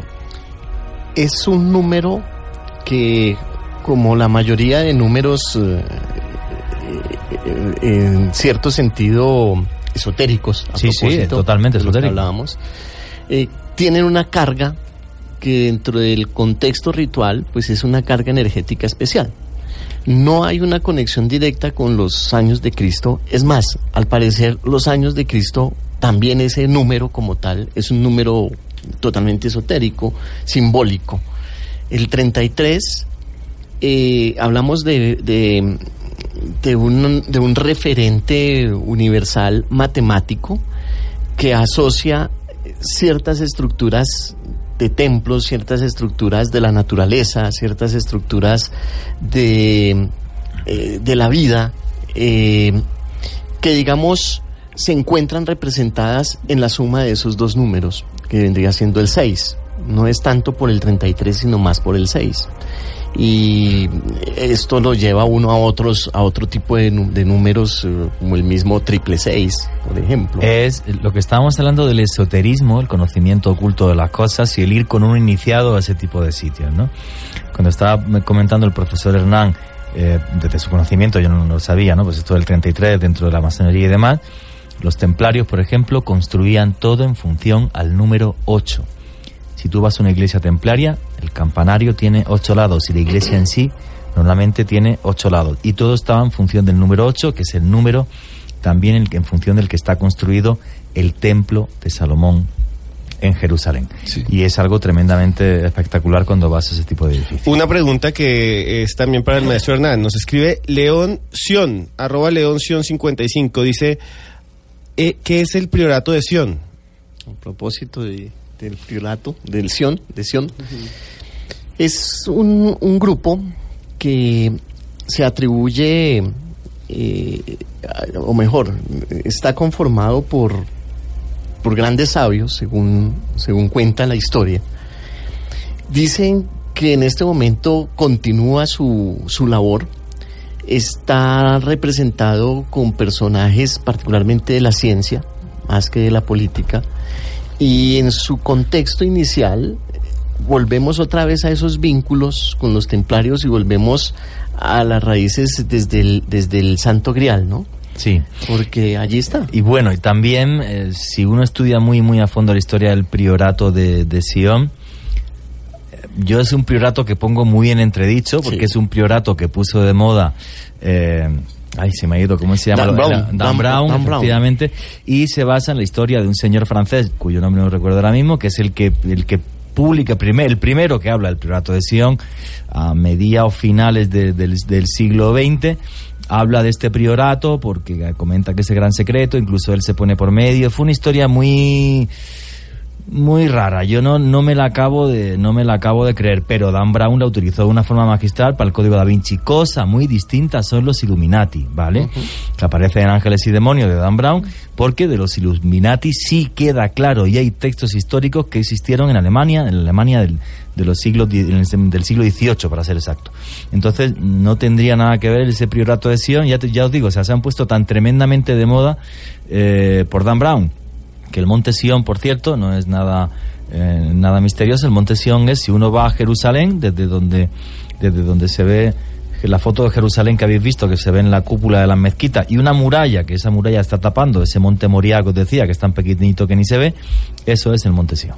Rápidamente, un saludo de a Winston C., Ismael Albutria, Andrés Salazar, Daniel, Daniela Ramos, eh, Iván Delazo, que nos manda una imagen de un grupo de metal sobre los caballeros templarios. Pero hay una pregunta que estaban haciendo aquí que yo también la tenía, y eh, es que le preguntan a los dos invitados, ¿cuál es la sociedad secreta más extraña que ustedes conozcan y que los demás no sepamos? Que nos puedan decir. Lo que pasa es que cuando uno comienza a manejarse en estos senderos, como que ya muy pocas cosas lo impresionan. y en realidad, pues así como que uno diga que la gente no conozca, en realidad no. Ahorita sí quiero pues dar como acontecimiento de pronto de, de algo que no saben y es el gran movimiento de la Iglesia Mayor de Lucifer que se está moviendo pues en toda Latinoamérica, pues creada por Michael Ford. Pero Ah, de ese no lo resto conocía. no. Yo conocía, por ejemplo, la de, la de Michael Aquino, el templo de Set de Michael Aquino, que es una decisión de la iglesia de Satán. Ahora, si queréis estudiar una sociedad secreta realmente rara, hay una que me fascina, además aparece en la segunda parte de las películas de Indiana Jones. Eh, cuando se habla de Indiana Jones y el templo maldito, aparecen los Togis. Bueno, pues eso está basado en una sociedad secreta que era la de los Tugs o estranguladores. Llevaban en su un cinturón que se llamaba Rumal y eh, adoraban a la diosa Kali, a la diosa de la muerte, que en el Bhagavad la diosa Kali, es la que mata a los gigantes para que los hombres puedan vivir en la tierra. Por cada vez que le cortaba la cabeza a un gigante, por cada gota de sangre, nacía un gigante más, con lo cual Kali creó los dos primeros hombres que serían Tux y estrangularon eh, a, a los gigantes. Llegaron las cifras, aunque no se puede saber exactas, dicen que llegaron a ser hasta 3 millones. Su centro estaba en, la ciudad de Calcuta, Calcuta es la ciudad de Cali. Eh, y el imperio británico pues eh, terminó con ellos, los, los liquidó, los mató, muchos de ellos fue capaz de reinsertarlos y eran tan habilidosos con las manos, podéis buscar la foto en Google, eran tan habilidosos con las manos que los últimos Tux rehabilitados como tejedores de alfombras hicieron todas las alfombras que hoy día ve uno en el Palacio de Buckingham Palace en Londres. Es una sociedad secreta súper, súper extraña que gracias a Dios desapareció porque asesinaban como parte de su rito. Además, después de, estrangular a la gente de las caravanas, eh, los, los descuartizaban también haciendo ritos a, a la diosa Kali. Hay, hay un club que es el Club Bohemio, que también El es Club Bohemio. el Club Bohemio, es de- en San Francisco, de- del finales del siglo XIX, 1870, algo más o menos. Y eh, provienen de una logia, pero su intención eh, es un poco más asociada al hedonismo, en el sentido de la del reconocimiento de la embriaguez como alternativa para eh, salirse un poco del- de los contextos de la naturaleza. Es una vuelta a la fiesta de los dionisíacos. exactamente. A ese hedonismo de los dionisíacos, que oye, me parece maravilloso. El, el ver en el sexo y en el alcohol algo sagrado no es nada nuevo, se ha hecho No. algo de la historia y me parece maravilloso que la gente lo haga, mientras no mientras respetes a los demás, pero vamos, como Y, cualquier otra cosa. y volvemos precisamente al esoterismo. Eh, casi que todo ritual requiere cierto embotamiento de los sentidos. Y Sí. a veces ese embotamiento se da a través del licor, a través del vino, a través Bueno, el teatro moderno se creó en las fiestas dionisíacas, en esas tremendas borracheras tomando la sangre de los dioses. Una vez estuve filmando un templo al dios Baco en el valle de la Beká, en el Líbano, en, eh, en, en la- en- en Baalbek. Y era muy curioso porque es el único templo al dios Baco donde uno, además de las uvas va a haber una flor muy curiosa al lado, opio. El que efectivamente llegaron a Oriente Medio los romanos y pues en las fiestas dionisíacas que se hacían allí, además de alcohol, fumaban opio.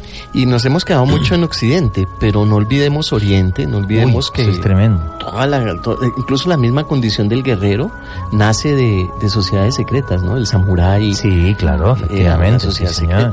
secreta. Y su, y su código de conducta, que era el bushido. eh, además me fascina ese, ese tema. A, a mí me gustaría volver al momento en que Sí. nuestra invitada eh, se decidió por el telema. No, pero sobre todo a Lester Crowley Sí. y el Cairo. Exacto. ¿Qué le Exacto. dijo, qué le dijo ese ángel a Lester Crowley? Por favor, que nos tienes a todos en el libro de ¿cómo se llamaba? Eh, el, el libro de la ley, el, El ley. Leguis. ¿Qué es lo que dice, qué es lo que le dice ese ángel a Lester Crowley?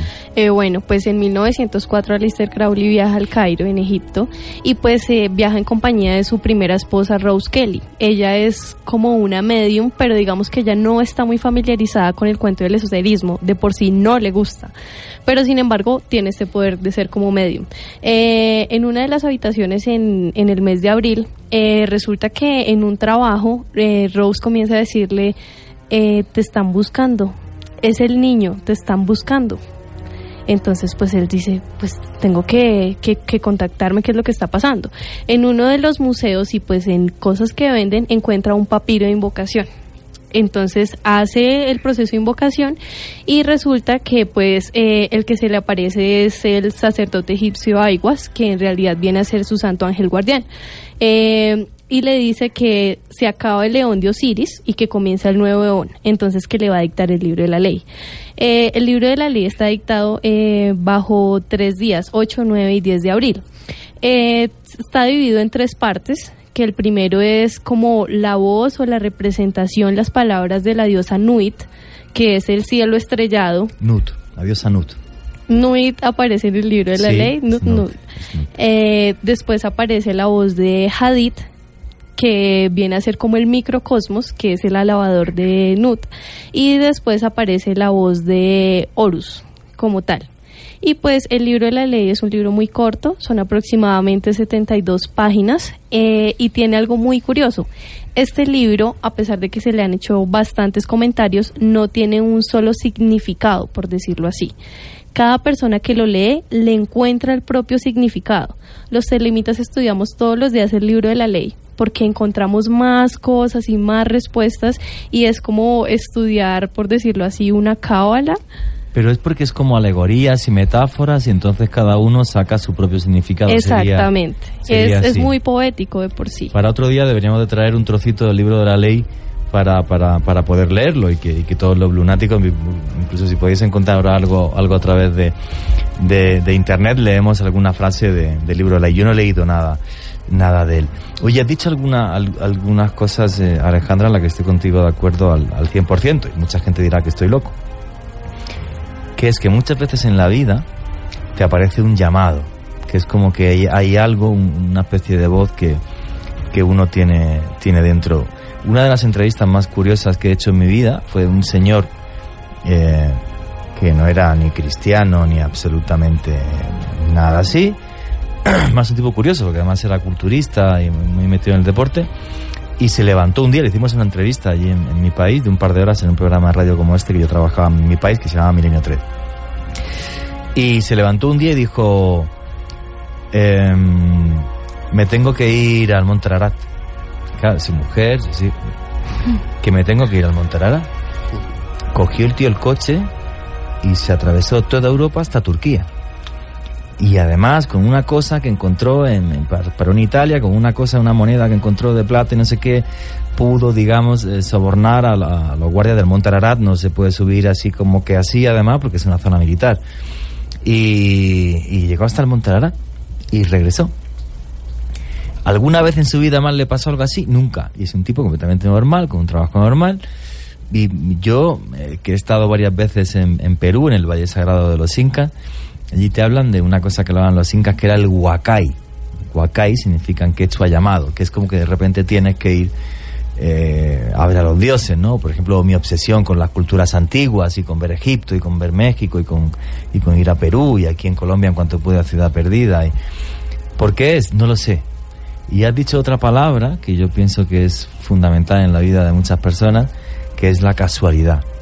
Que es que de repente en la vida te suceden, te suceden una concatenación de casualidades, que es lo que ya se llega a llamar serendipia, ¿no? Casualidades imposibles, que hacen como que, como que uno entre en este tipo de cosas. Y a mí también, eh, pues, pues me parece, me parece maravilloso. Eh, claro, o sea, tú acabas en, en Telema por una conjunción de- de todo esto. Exacto, y pues al igual Telema me abre las puertas para conocer otro tipo de magias, porque digamos que eh, pues Austinos Manespier, que es un gran caoísta, dice es que la magia no es blanca ni negra. que es caoísta? que es un caoísta? Eh, el caoísta es un practicante de la denominada magia del caos, que es una magia que no tiene como tal un sistema estricto, como digamos las otras órdenes, sino que es un sistema que te dice, bueno, hay muchos dioses, todos hablan de entidades, pero ¿qué pasa? Las técnicas son las mismas en, toda, en todas las magias, entonces recuperemos las técnicas y pues empecemos a emplearlas bajo el mecanismo de los resultados.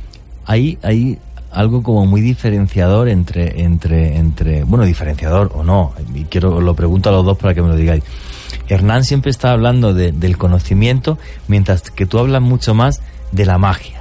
Dentro de, de- de- tu grupo secreto, digamos que la magia los rituales mágicos ocuparían un lugar muy importante, mientras que dentro del de, del de Hernán sería una búsqueda de conocimiento, que a lo mejor son sinónimos y son dos caras de la misma cosa. ¿Me podéis responder, por favor?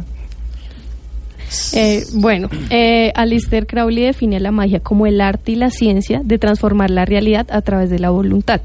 A partir de esto yo te mencionaba algo que es el iluminismo científico, que es un término creado por él y que es la base y el pilar del Astrum Argentum, que es la orden creada por él. Como tal, eh, yo sí soy más pragmática porque yo he venido conociendo y he venido trabajando a nivel intuitiva también mucho ritual y después comienzo a entender la teoría y comienzo a manejarme así. Por el lado de Hernán, como él sí tiene, digamos, eh, pertenece a una orden que ya es la masonería, él sí tiene un maestro directo y de alguna forma comienza por la parte, yo creo que epistemológica y del conocimiento. Sería, la masonería sería entonces como un, por decirlo de alguna forma, ¿no? Como un libro más estri- estricto o como una forma más estricta, con un camino mucho más marcado, con, con, muchos siglos de existencia. y, y con un, para utilizar un término muy cotidiano, quizá con unos protocolos y con una jerarquización que te invita a caminar por un sendero que ya, ya está establecido, ¿no? Y aunque el camino lo haces también tú mismo, de una u otra manera sigues unos parámetros que, que el ritual te da, que la liturgia te ofrece, que el compartir con los hermanos, eh, pues es lo que abre ese, ese tipo de, de posibilidades. Alejandra, y teniendo en cuenta eso, dentro de Telema, ¿hay algún ritual de iniciación o simplemente la gente ingresa sin ningún eh, inconveniente o ninguna regla?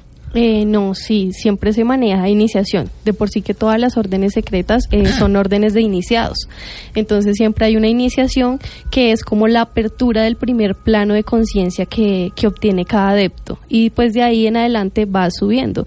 Digamos, eh, yo soy telemita pues autoiniciada, porque al igual yo conozco los rituales de iniciación. A mí se me ofreció una iniciación dinámica, pero yo no la quise, que fue dentro de la auto. Y pues... Asumí el ritual y yo misma lo hice y pues de acuerdo a los resultados que fui obteniendo y pues eh, de la comprobación a través de las mancias que son la lectura del tarot o todo este tipo de cosas pues me di cuenta que que en realidad había sido efectuado el ritual muy bien y que lo había logrado. Alejandro, una pregunta. Entonces, ¿usted cree en la magia? ¿En la magia que traen todos estos libros? ¿En los rituales? ¿En que se puede eh, predecir el destino a través de las mancias y estas cosas? Eh, más que creerlo, tengo la certeza porque lo he comprobado. ¿Pero a través de qué? ¿Del tarot o de, o de, o de qué otras cosas? Hay muchas cosas. Las mancias están incluso hasta de los elementos. la gente que lee el fuego y toda esta cuestión. Sí. Pero digamos que el ritual te ofrece un prospecto y lo que dices, con la magia estás transformando tu realidad, estás convirtiendo tus deseos en algo material. ¿Usted se ha encontrado con otros telemitas para hacer un rito, un hechizo o algo así? Sí he trabajado con telemitas. Es que hay una cosa curiosa respecto a la magia, y cu- cuando hablaba lo de la lectura del fuego, a mí me la han hecho en, en Guatemala, en Pascal Abaj, un chamán maya. Eh, lo que sí es cierto, o sea, y de las mancias hemos hablado aquí varias veces, ¿no? O sea, la man- mancia significa forma de adivinación, o sea, está la cartomancia, que es echar el tarot, o la baraja española, o está la, la, la quiromancia. Em, desde mi punto de vista, ¿no? Y esto es una tertulia, obviamente todos podemos hablar. Vamos a ver. Adivinar el futuro, adivinar el futuro. O sea, y, y aquí, por ejemplo, no, no hay nadie que practique mancias en este programa porque a mí que alguien me diga, no, yo te echo el tarot de 10 a 12 de la noche y acierto siempre. Pues me parece una, me parece una barbaridad. O sea, me parece hasta, hasta ridículo. Ahora, lo que sí es cierto es que si tú en momentos claves de tu vida, yo las he consumido las mancias, ¿eh? o sea, yo he ido a que me echen el tarot cuando me vine a vivir a América, sea, que me echen el tarot. Si tú a la voluntad que pones para hacer cosas le das un sentido mágico, haces como que tu voluntad se refuerce. No lo digo yo, lo dice un tipo que se llama Sí. Alejandro Jodorowsky. Juan Jesús acaba Jodorowsky, de dar la definición, esa es la definición La psi- antropológica de la magia. Efectivamente. Tiene una función social y si uno cree, le pasa. Y uno, uno cree si está dentro de una sociedad. Dos preguntas rápidas. eh, una para todos nosotros, que si creen que pueden existir, para todos. Eh, dice Luis E. D. De arroba Luis E. D. 13. Dice, ¿existiría una sociedad secreta como la, la película Hostal? ¿Han visto la película Hostal? No. Una película Sí. que... ¿Sí? ¿Sí la han visto? Yo la he No. visto. Eso, la ¿Y cómo ¿usted cree es? que existe? Usted es ¿Cómo un es? grupo de millonarios que tienen mucho dinero y que llevan gente para torturarla en Serbia y disfrutan de matarla. Ah, sí. Y que ustedes creen que esos turistas que desaparecen en Serbia o en otros pueden llegar a un lugar donde los torturen solo por plata? Eh, bueno, yo, por ejemplo, no lo puedo demostrar. Yo estoy convencido, por ejemplo, de que muchas de las muertes de Ciudad Juárez son para rituales. Son para rituales. Sí, o sea, en el sentido de que yo no creo, o sea, vamos a ver, y tú de asesinos en serie, por ejemplo, sabes mucho más que Hay yo. uno que se llama Adolfo Constanzo, que mató un montón de gente. Eso así. es, pero la cantidad de miles que hay allí, yo estoy convencido de que es para ir más, en uno de los puntos con más problemas de narcotráfico del planeta.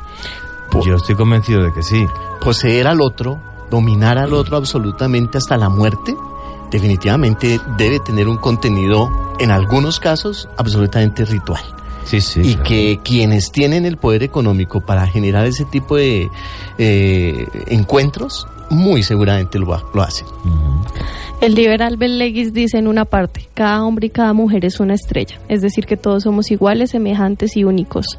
Pero eh, también hay una parte que dice Alistair Crowley, el esclavo debe ser esclavizado. Y realmente no nos podemos ir ni siquiera tan lejos. Eh, lo que pasó en el Bronx, en la L, se grababan videos de SNAF. O sea, mataban gente, degollaban ahí dicen, y los vendían. Entonces, pues no una orden, pero la gente si sí consume. consiguieras eso. uno de esos vídeos, seremos los primeros del mundo. Yo me he pegado años detrás de intentar conseguir un de de Snap. y hasta hablé con una periodista que me dijo que había visto uno en Vietnam.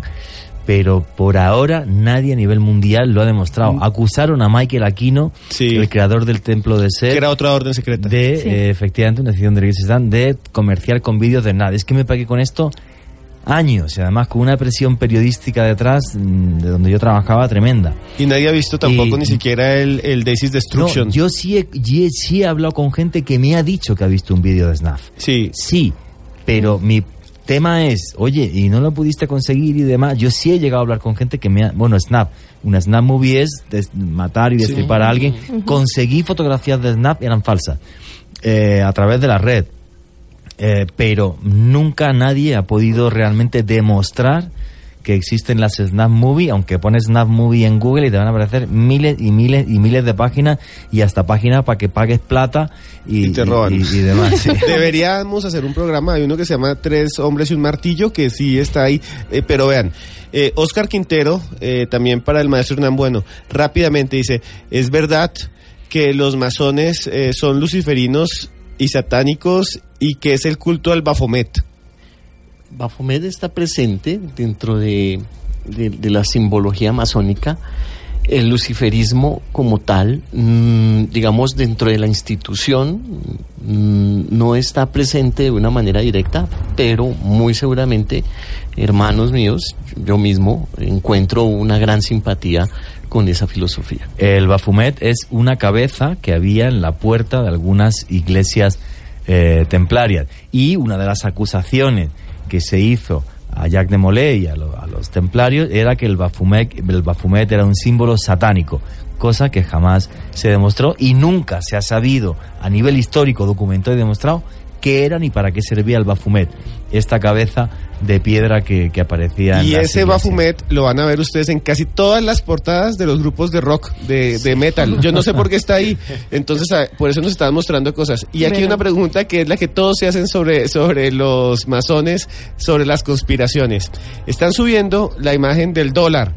Y dice, ese ojo del dólar, ese, no sé qué es lo que dice, no- orden, nuevo orden mundial, no sé qué dicen, es porque lo hicieron los masones y son tan poderosos que están en el billete de un dólar. La construcción de la república, de, o mejor, de la naciente eh, nación de Estados Unidos y la constitución misma eh, fue acompañada de masones. Y todo el proceso libertario en América, del norte al sur, eh, estuvo lleno de masones. Precisamente el secretismo ayudó bastante a esa conspiración, a esos procesos conspiratorios. Y obviamente, sí, el, el- el- el dólar y, y- y esa figura como tal es una figura enteramente masónica. Pero masónica, la pirámide y el ojo. Es que es que, que el dólar es, o sea, la estampa de la masonería. A mí me encanta. ¿Qué significa esa? Usted como masón, eh, maestro, lo ve y usted identifica qué trata de decir el símbolo. Sí, por ejemplo, pues, eh, es decir, a nivel simbólico, masónico, la, la, la, la proporción del ojo eh, es un símbolo masónico que está asociado precisamente a Horus, Ah, el dios Horus, ¿no? a Dios Horus, y, y, y es un proceso de observancia permanente, tanto del, de la propia construcción del ser como de la construcción ah, social como tal.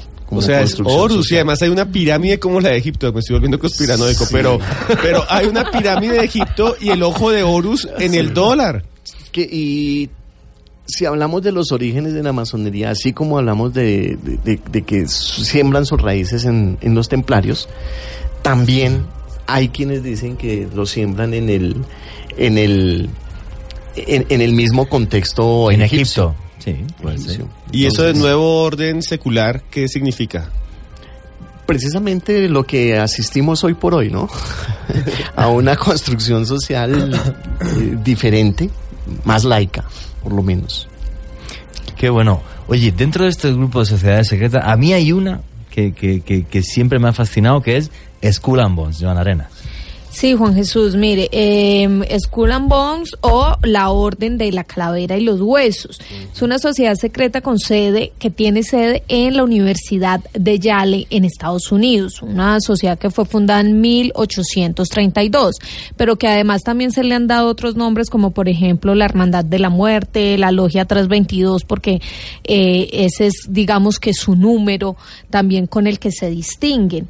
Eh, estos personajes reclutan a sus miembros dentro de los estudiantes que están a punto de graduarse precisamente de la Universidad de Yale. Y todos los miembros, todas las personas que han pasado por esta sociedad hacen parte de las grandes familias, de las grandes familias distinguidas, sobre todo, por supuesto, de los Estados Unidos. Cada año se seleccionan 15 estudiantes. Se le da preferencia, se dice que a los protestantes y a los católicos blancos. Ellos, por supuesto, tienen que pasar por un ritual de... mm, Iniciación. de iniciación, como ya lo habíamos dicho en casi todas las sociedades secretas, se practica este ritual. El ritual de ellos consiste en que las personas o los precandidatos cuenten toda su historia sexual, pero están dentro de un ataúd, encerrados dentro de un ataúd. Terrible. Sí, señor, absolutamente terrible. Y en ese ataúd van contando toda su historia sexual. Dependiendo de qué tanto les crean primero y qué tan fuertes sean para aguantar en este lugar, pues pueden ser eh, asignados para que participen ya dentro de la organización como tal. Eh, digamos que dentro de este rito de iniciación también se utiliza un cráneo, que ustedes lo pueden ver también en mi Twitter, arroba B. Un cráneo que se dice, se cuenta una historia muy curiosa alrededor de él. Miren, aparentemente el cráneo fue del último jefe apache de los Pieles Rojas, conocido con el nombre de Jerónimo. Pues resulta que el bisabuelo de George Bush padre fue y desenterró el cadáver de este jefe apache, sacó todos sus restos y los llevó a la sociedad secreta. Era como un amuleto para ellos. Bueno, ya has dicho George Bush abuelo o quien fuera, que tuvo un poco de poder seguro. El bisabuelo, exactamente, el bisabuelo de George Bush. ¿Sí? Y ya más adelante les voy a contar por qué es tan importante esta familia dentro de esta organización. Por esa organización han, han pasado personas demasiado importantes, muchísimos jefes de Estado de Estados Unidos, también está, por ejemplo, la familia Rockefeller, que también tiene que ver mucho con el Club Bilderberg. Eh, también está, por ejemplo, o estuvo uno de los fundadores de la revista Time, también John Kerry, que hace parte aún de la sociedad, mejor dicho, de la política de Estados Unidos. Se cuenta que John Kerry fue el padrino o quien inició a George Bush eh, hijo. Barbaridad. Sí, señor. Entonces, entre ellos se van relacionando ahí. Eh, el símbolo de esta sociedad es un cráneo con dos tibias cruzadas y en su base está el número 322. Esta imagen ustedes la pueden encontrar en todos nuestros, eh, en todas nuestras redes sociales, arroba Cruz Escribiente, arroba Juan G. Vallejo, arroba Arenas B. Hay varias historias alrededor del número 322 y no se ha definido claramente por qué exactamente está ese número. Unos dicen que es por eh, el año en, el que se creó la sociedad secreta, 1832, pero hay otra teoría que dice que ese número se refiere a el 332 antes de Cristo, que justamente fue el año de la muerte del orador griego Demóstenes. Sí. Pero una cosa clave de esta sociedad secreta que aparece en todos lados. ¿Qué tiene que ver Skull and Bones con la CIA? Pues Juan Jesús, se dice que ellos tuvieron mucho que ver dentro de la creación de la CIA. Pero adicional a eso, también que la CIA hace parte o se creó para que los personajes más importantes de esta organización pertenecieran a la CIA y así poder eh, ordenarlos o educarlos para eh, todo el tema del espionaje. No, y sobre todo es como que los grandes directivos de la CIA para saber qué era su vida, su familia, qué habían hecho antes y demás, y hasta qué punto eran, digamos, eh, fieles a Estados Unidos de América, pues que esos grandes líderes de la CIA han salido siempre eh, de Skull.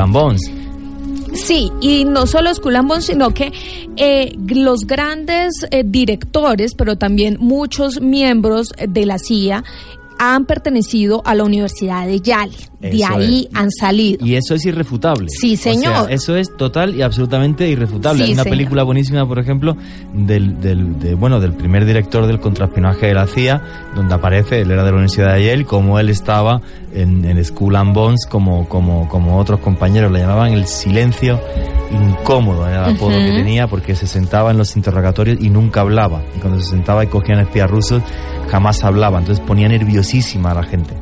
Y son muchas las relaciones y muchas las teorías que se han tejido alrededor de esta organización y su relación con la CIA. De hecho, George Bush padre vuelve y juega, fue director de la Agencia Central de Inteligencia. En 2007, la Agencia Central de Inteligencia, la CIA, tuvo que salir a desmentir esto porque ya toda la sociedad, los medios de comunicación decían que los directores, quienes eran nombrados como directores de la CIA, tenían que pertenecer a esta organización. Ellos salieron y dijeron que era totalmente falso, que esto no tenía nada que ver, que eh, esta organización no estaba relacionada con la CIA, pero se ha comprobado que la mayoría, por decir el 90% de los directivos de la CIA han pertenecido a esta orden de la calavera El y los huesos. 90%. Sí, señor. Esto Sí, da más miedo que el Ku Klan. ¿eh? Sí, y además O sea, tienen unos rituales, o sea, tienen unos rituales increíbles, los rituales que eh, yo he conocido de esta, de esta, pues lo que se filtra es que tienen que tener eh, huesos humanos, ¿es verdad? Sí, sí, es así, Esteban. Dentro de toda su organización y todos los rituales que manejan, eso es fundamental para poder que funcionen. Ellos tienen su sede precisamente en una parte de la Universidad de Yale y esa sede se llama La Tumba y es un edificio realmente misterioso. Un edificio que no tiene ventanas.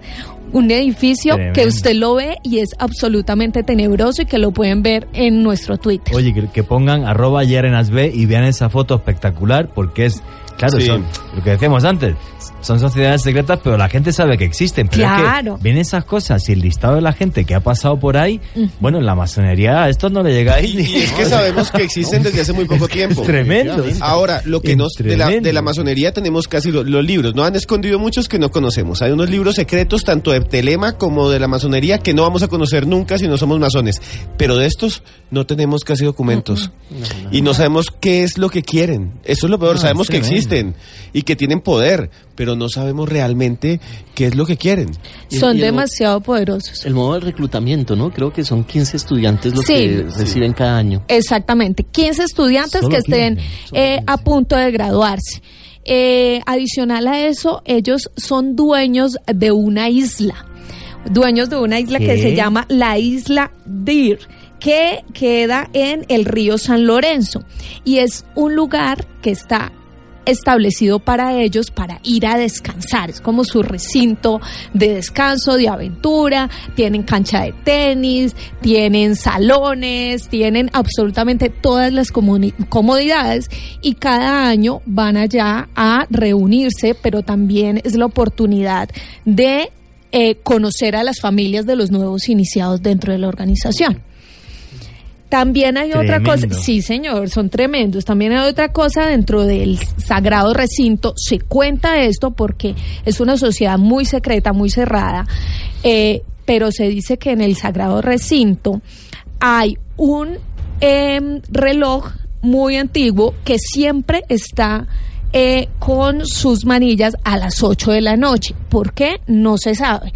Pero ese es uno de sus símbolos. Y adicional a eso hay un texto que eh, es como la, la ley o su lema mejor, que dice, ¿quién es el loco? ¿Quién es el listo? ¿El mendigo o el rey? Ambos, pobre o rico, se igualan en la muerte. Y a mí esto me parece muy curioso porque, eh, o contradictorio mejor, porque todas las personas que pertenecen a, a esta organización, ricos y poderosos. exactamente, son, to- son todos pertenecientes a las grandes élites de Estados sí, pero Unidos. es una técnica de lavado de cerebro buenísima. Si yo continuamente te estoy recordando que un día vas a morir, lo que te estoy preparando es para que des tu vida para lo que sea. Porque Y- al y final tu es fortuna. que- y tu fortuna, obviamente. Entonces es, bueno, ya os digo, hay algunas películas, esta en, en- en España, en mi país, se llamaba El Sí. Buen Pastor, donde aparece algo de Skull and Bones y de este personaje, no recuerdo el nombre, el primer director de eh, contraespionaje de, de- de los servicios de, de inteligencia Incluso en, algunas series, como en Los Simpsons, se burlan con los magios, ¿no? Magios. Sí, que- señor. que esa es, no sé, es graciosa.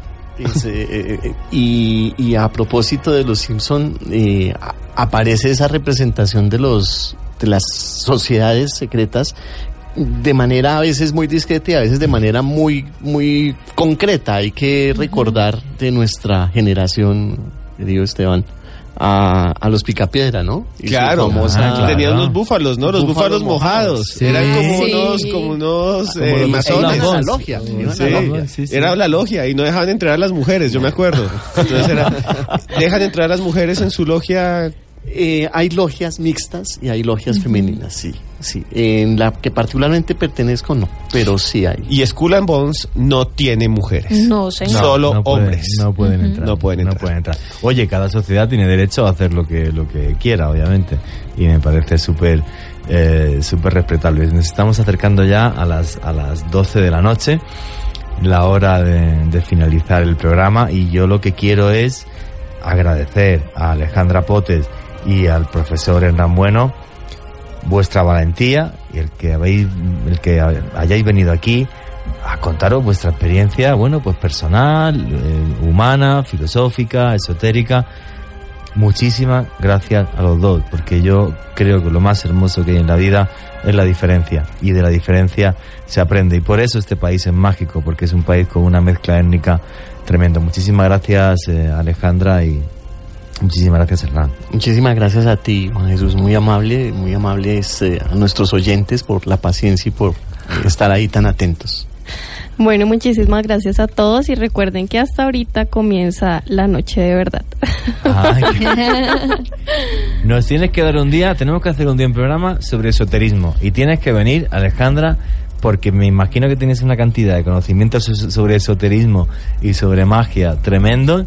eh, bueno, pues para que todos los lunáticos lo oigan. Sí, yo quiero que venga aquí y nos cuente un ritual ¿Y de cómo magia. son los rituales de amor, de odio? hasta de- hacerlos. Sí, Hacer, no sé si en la cadena me pueden decir algo, pero que nos lo- depende, depende cuáles rituales. De Pero, amor, uno de oye, amor. Sí, uno de amor te, podríamos te hacer. lanzamos el reto, ¿te apuntas? Claro, de una. Me parece, me parece maravilloso y además decirnos la parte antropológica, de dónde vienen esos rituales, Sí, que es lo bonito, Sí, porque lo son bonito. parte eh, de la antropología y parte de, de la historia. Y es que Alejandra es próximamente licenciada en ciencias sociales, entonces también conoce mucho de sociología y antropología. Oiga, antes de irnos quiero mandarle un saludo a Kevin Reina que nos saluda desde Canadá y a Adriana Enrique que nos escucha desde Costa Rica. A Santiago también que nos hace un chiste sobre cefalópodos, a Luis Eduardo rápidamente y también eh, Actívate. Bueno, pues ya sí que estamos llegando a este final. Desde los templarios, la masonería, Telema, Skull and. Yo pienso que no son más que, que el reflejo de, de parte de lo humanos que somos, ¿no? Y que de repente, pues a lo mejor no te apetece compartir tus intimidades y, tus cosas, y tus cosas con todo el mundo, sino con solo un grupo de gente. Las hay buenas y las hay malas, como en cualquier actividad humana. A mí Bones me da mucho miedo, más que el Klan. Y otras como la masonería o Telema me fascinan y me gustaría además conocerlas más. Así que un programa creo yo para aprender, para reflexionar y un programa donde hemos demostrado que el fuego no puede con el poder de las leyendas.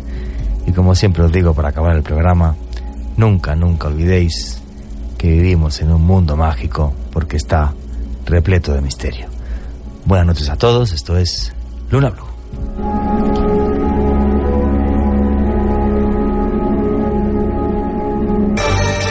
Luna Blue, periodismo de misterio en la radio colombiana.